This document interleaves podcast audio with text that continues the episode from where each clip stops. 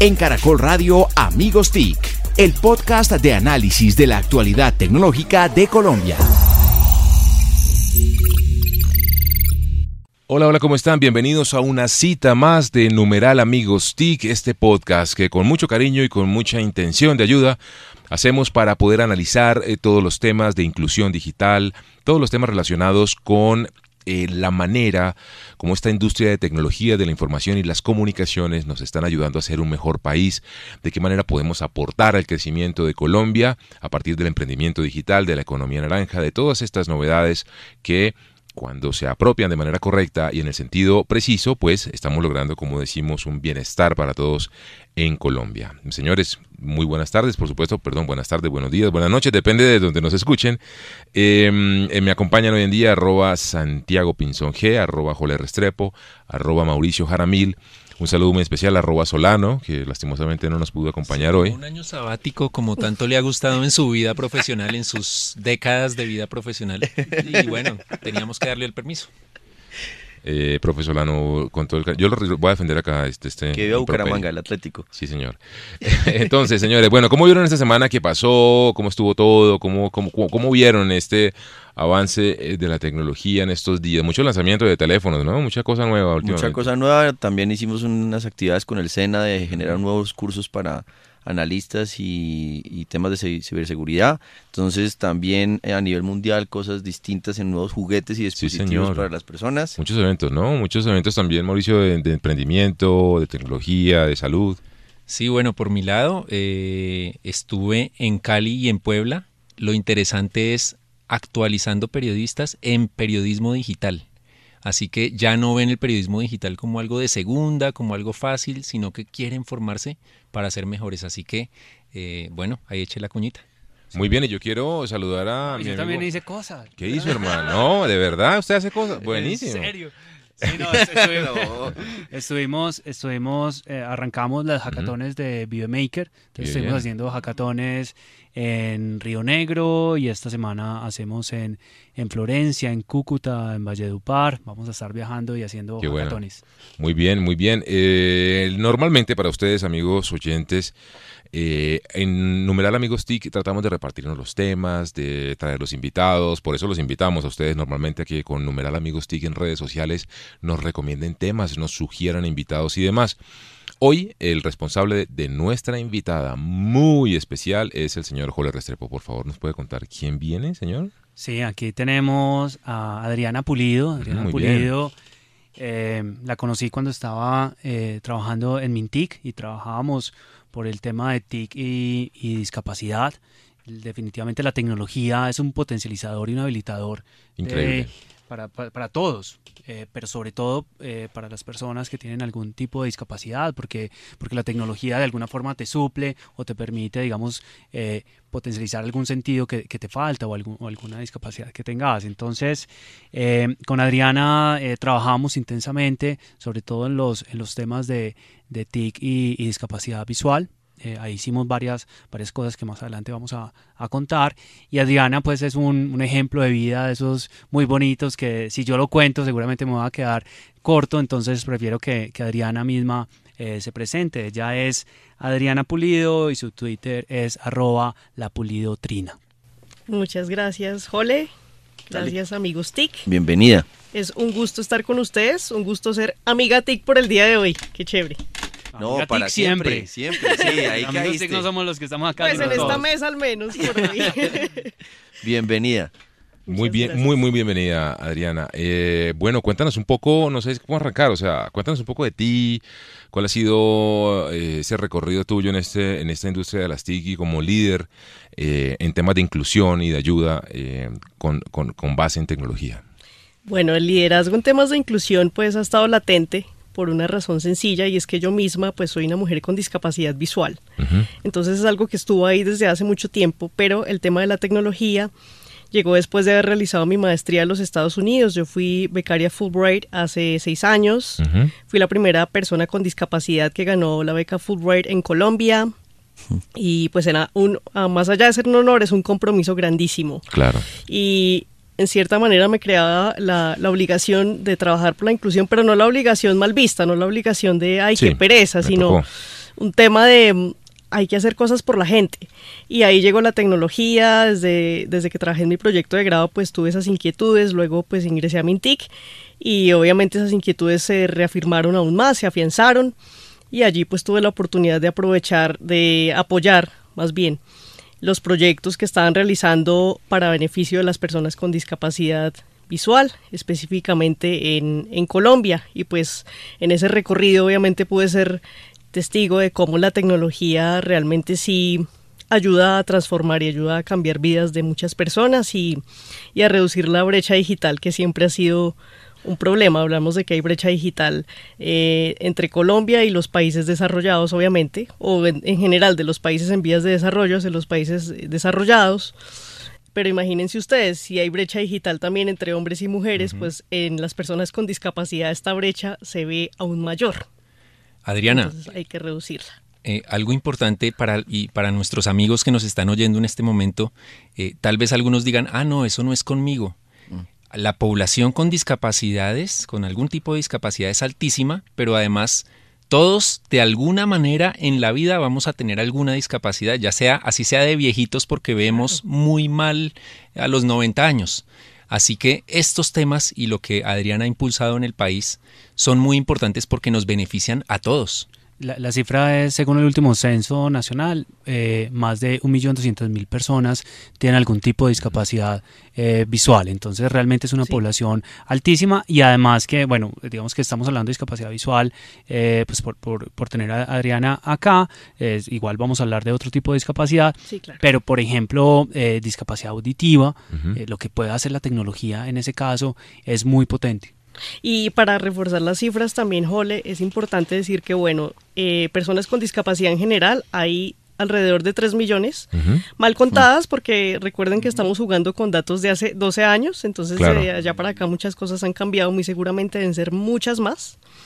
Y estamos hablando de que en los países en vías de, de desarrollo hay 50 millones Imagínense ese número se ve grandote. Y en el mundo estamos hablando de que ya hay más de mil millones de personas con discapacidad. Adriana, yo, te quiero preguntar una cosa. Eh, la tecnología eh, como habilitadora, mm, ¿tú la comprendes eh, o, cómo le podríamos contar a nuestra audiencia como un tema de usarla, apropiarla para facilitarle la vida a, a, la comunidad de personas que la necesitan porque tienen algún tipo de discapacidad o la usas como una habilitadora para explotar la creatividad, la capacidad, la potencia de una porción de la comunidad que por supuesto tiene todas las capacidades y las potencialidades para aportar en diferentes sectores e industrias? Y, yo complemento ahí es, eh, ¿cómo llegas a esto? O sea, pues claramente de la universidad nos están mencionando que tenías esa tesis y, el interés por lo que nos mencionaste, pero ¿hay algún detonante de algún amigo, alguna conversación? O sea, ¿cuál fue tu primer contacto con tecnología que dijera, esto es realmente lo que quiero entrar a aprovechar? Y eso, liderarlo, porque el tema como lo que estamos viendo acá es, es de voluntad, no es de barrera, sino cómo rompo yo la barrera. Sí, claro. Pues el detonante clarísimo ahí es ver que a muchas personas les, les ha faltado acceso a algo tan fundamental como es la educación, la cultura, el entretenimiento. Muchas personas con discapacidad en general, no solo hablo de discapacidad visual, sino en general, se están quedando por fuera de todas esas oportunidades que están allí. Y así como yo tuve la oportunidad de ser becaria Fulbright y hacer un máster en comunicación, yo pensaba, pues muchas personas deberían tener esta oportunidad. Y, y además porque yo alcancé a vivir esa, esa época, y ya van a hacer cálculos aquí para saber más o menos eh, qué tan vieja soy, pero yo tuve la oportunidad de vivir como esa transición, de empezar a usar las tecnologías ya en un estadio avanzado de mi, de mi pregrado. Y pues definitivamente uno se da cuenta que una cosa es con tecnología y otra cosa es sin ella. Es decir, las personas que no, que no tienen ese acceso, no lo han tenido, pues claramente las oportunidades que van a tener son menores. Un ejemplo tan simple como llenar la aplicación para, para la beca Fulbright eh, se hace en línea. El que no sepa usar en internet, pues sencillamente no la va a poder llenar y es algo que lleva tiempo y es algo que hay que hacer con sumo cuidado. Desde allí nomás ya, ya se ve. Y, y, pues claramente hay que seguir trabajando porque las personas con discapacidad en general en el país tengan acceso a todas esas oportunidades, que se escolaricen, que lleguen cada vez más personas a la educación superior, porque si bien se han hecho ajustes en, la presentación de exámenes de admisión, por ejemplo, en las universidades, todavía la cifra de personas con discapacidad que se presentan sigue siendo muy baja. Pero la idea es que esas personas se vuelvan parte del paisaje, que ya no sea, que lo extraño ya no sea ver a la persona ciega o a la persona sorda en el campus, sino que ya se vuelva algo cotidiano, algo absolutamente normal como ver a cualquier estudiante y que por supuesto más personas también cada vez accedan a oportunidades para realizar estudios de posgrado, así no sea con la beca Fulbright. Hay muchas más opciones, hay, otros tipos de becas que se pueden aprovechar. Así es. Em, ¿cómo, ¿Cómo está la situación hoy en día, Adriana, eh, en términos de, de la labor que tú adelantas y de la situación como tal de inclusión de, comunidades eh, en situación de discapacidad y, cuál quisieras tú o cómo verías que debería ser ese escenario ideal eh, o deseable. Y le meto otra cucharada como siempre. Sí, señor. En la región, ¿qué país, o sea, Chile es mejor, Argentina es mejor? ¿Quién está siendo como referente para lo que uno Colombia o Colombia es la vara alta que tenemos en la región? No sé. Colombia indudablemente sí se ha convertido en la vara alta y debo decirlo por algo tan sencillo como esto. Uno de los programas de TIC y discapacidad del Ministerio TIC se llama Centro de Relevo, que es particularmente el que beneficia a las personas sordas, el que permite que las personas sordas realicen llamadas telefónicas mediante un intérprete. Este servicio em, hace unos años atrás en Brasil era costosísimo y, seguía costando. En otros países intentaron aplicarlo, pero también eh, con unos costos altos y por falta de apropiación de la gente, pues fue algo que se perdió. Acá pues se ha dado como un servicio gratuito y muchas personas de otros países, de otras entidades, han venido a solicitar apoyo a Colombia. Entonces mm. Colombia definitivamente se ha destacado. Yo tuve la oportunidad de participar durante mi estancia en el ministerio en, en dos eventos de América Accesible, que es un evento organizado por la Unión Internacional de Telecomunicaciones, la UIT. donde se habla precisamente de la importancia de la accesibilidad. Ya voy a entrar a ese tema, que también es fundamental. Mm entenderlo. Y, Colombia siempre eh, ha marcado la pauta. El primer evento fue en Brasil, el segundo evento por solicitud expresa de la UIT se realizó acá, en Medellín. Y la accesibilidad es súper importante, ¿por qué? Y hay algo que tenemos que entender, la accesibilidad no solamente me sirve a mí como persona ciega, no solamente le sirve a una persona sorda, la accesibilidad le sirve a todo el mundo. Así es. Le sirve a una persona que tenga una conexión súper lenta, que esté por allá en una región mm. remota donde la conexión definitivamente no le dé, eh, le sirve a una persona que tenga unas habilidades informáticas todavía pues un poco deficientes o que apenas esté empezando a utilizar un computador. Entonces, eso es lo que la gente tiene que entender, eso es lo que los desarrolladores de contenidos y apps tienen que entender. No es solamente para las personas con mm. discapacidad, no es solo para el gueto ese que está allá, sino lo que, lo que estamos haciendo para ese gueto le va a servir a todo el mundo. Así es que hay que verlo y hay que aplicar también algo muy importante que es eh, los principios de mm, algo llamado el diseño universal, que precisamente la idea de ese diseño universal es abarcarnos a todos, abarcar la mayor cantidad de población y necesidades posibles a la hora de que se cree contenido en la web o se creen aplicaciones móviles. Es hablar de igualdad y de equidad. Totalmente. Así es. Y Ari, para, para hacernos una idea de qué tan importante es, la tecnología, yo te oía en alguna ocasión eh, el escenario en el que primero no tenías un smartphone y luego tuviste el, smartphone y cómo cambió tu vida ya para desplazarte, para hacer muchas cosas de forma autónoma. ¿Por qué nos cuentas un poquito alrededor de eso? Sí, claro, Jolly. Em, algo muy importante en el caso de las personas con discapacidad es que eh, la tecnología ayuda precisamente a promover esa autonomía. Uno también necesita autonomía, uno también necesita privacidad. Es algo tan simple como esto. Al comienzo yo tuve una flecha yo no sé si alguno de ustedes tuvo flecha, pues todos, tuvimos Y más de uno la tenemos en la casa guardada como backup. Claro. Estos veteranos desde antes de los celulares ya llevaban, además Víctor no, no, vamos a decir con qué se comunicaba al comienzo. Teníamos el arco y la flecha.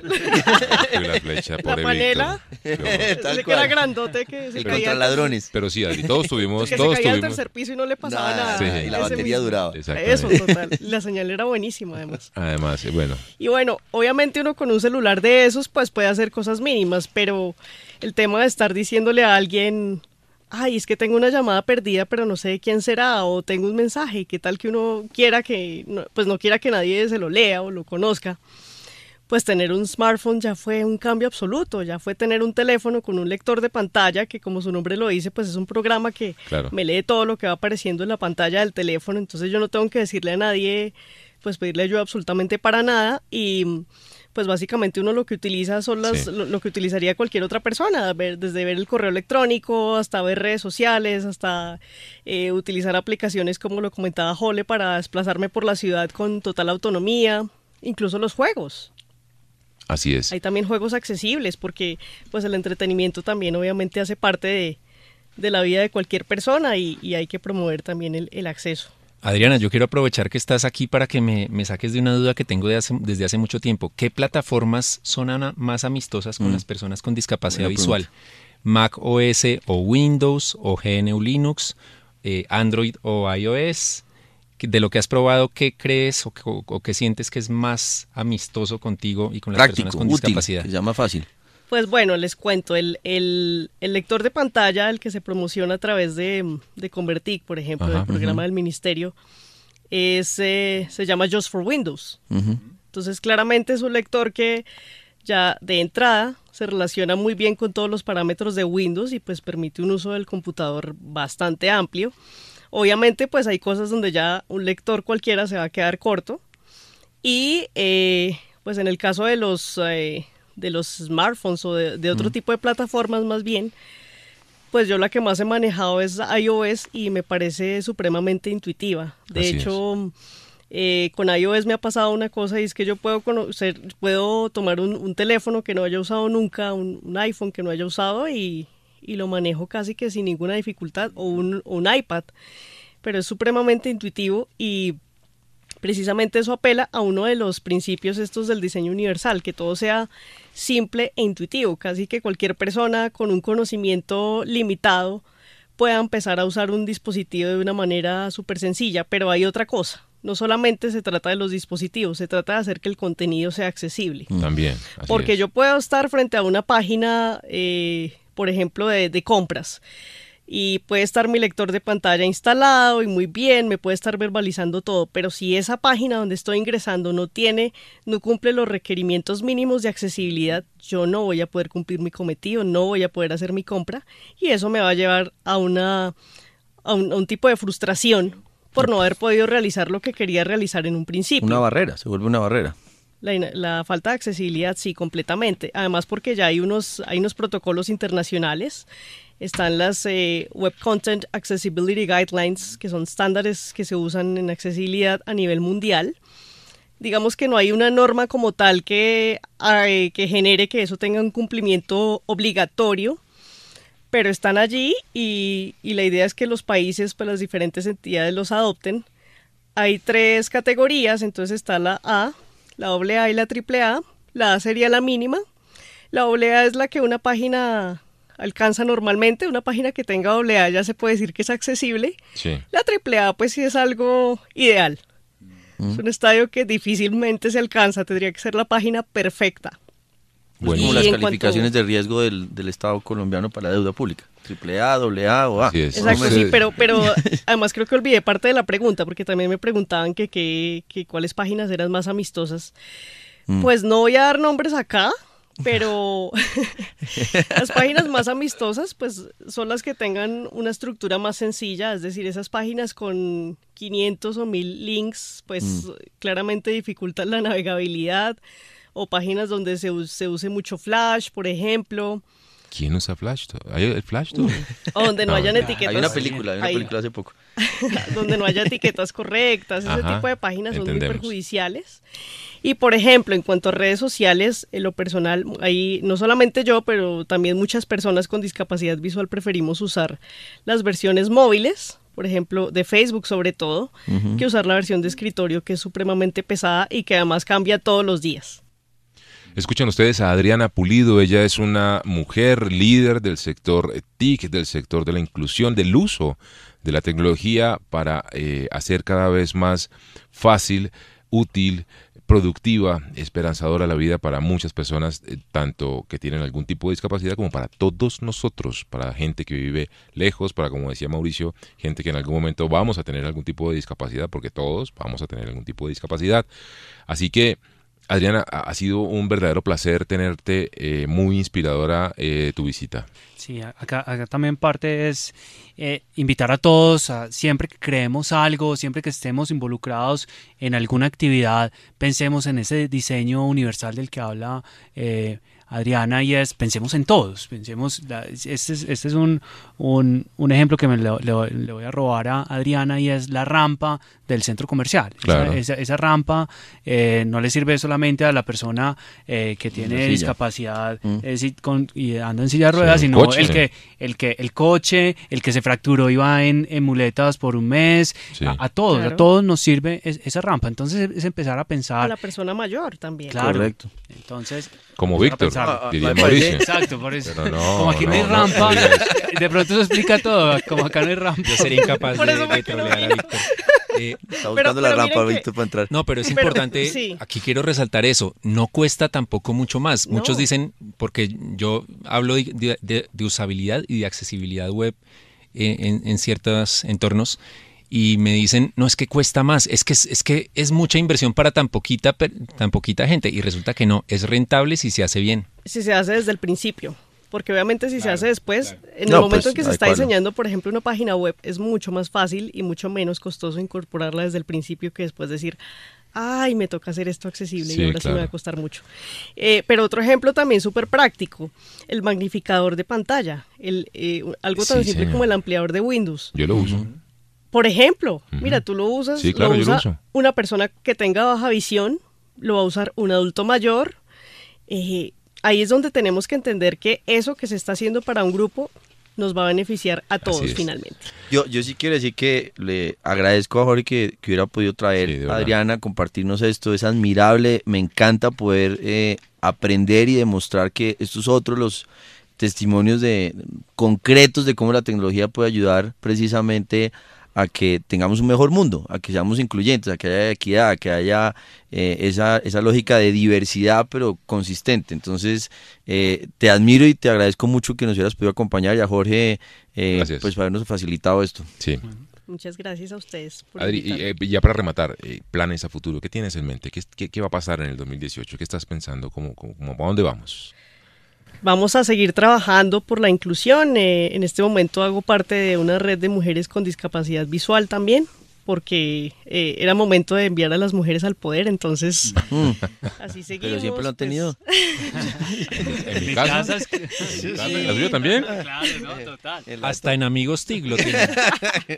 Y obviamente seguir trabajando por la accesibilidad, seguir eh, haciendo que este bichito de la accesibilidad le pique a más personas que desarrollen contenidos y por supuesto seguir apoyando para que las instituciones eh, que tengan esa voluntad, pues logren hacer sus páginas y sus contenidos realmente accesibles para todos. Yo voy a meter cuña y es, con Adri creamos un, un taller para que las empresas empiecen a pensar en, en diseño para, para, para, la inclusión. Entonces, en el 2018 también vamos a hacer muchos talleres de eso. Vamos, Eco. Claro que sí, por todo el país, ojalá.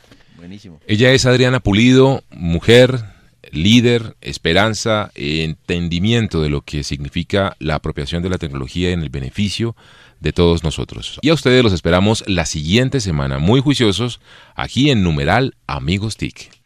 En Caracol Radio Amigos TIC, el podcast de análisis de la actualidad tecnológica de Colombia.